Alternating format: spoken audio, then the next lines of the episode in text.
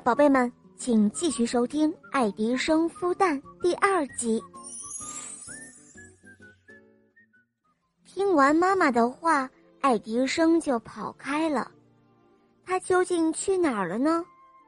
过了一个小时，就这样又过了一个小时，妈妈找不到爱迪生，有一些着急了。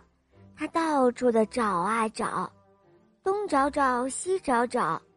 终于，在邻居家的后院子找到爱迪生了。只见他坐在一个草窝上，一动也不动，身上头上都沾满了不少草叶。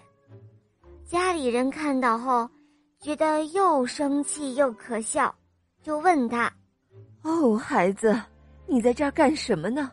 你可知道妈妈找了你好半天了。”嗯，妈妈，我在这儿孵蛋呢，小鸡就快要孵出来了。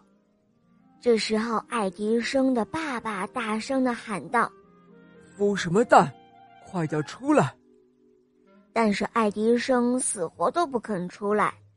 呃，我不，母鸡能孵蛋，我要看看怎样才会孵出小鸡来。行了，行了，你快出来吧。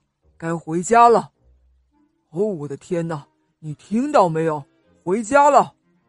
爸爸有些着急的喝道，妈妈却没有责怪和取笑他，因为妈妈知道爱迪生的性格。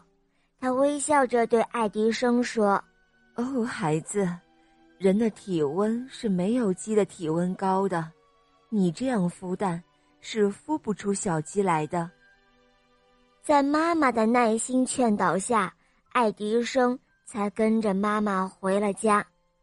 爱迪生虽然没有孵出鸡来，但是通过这一次孵蛋的活动，又增长了不少的知识哦。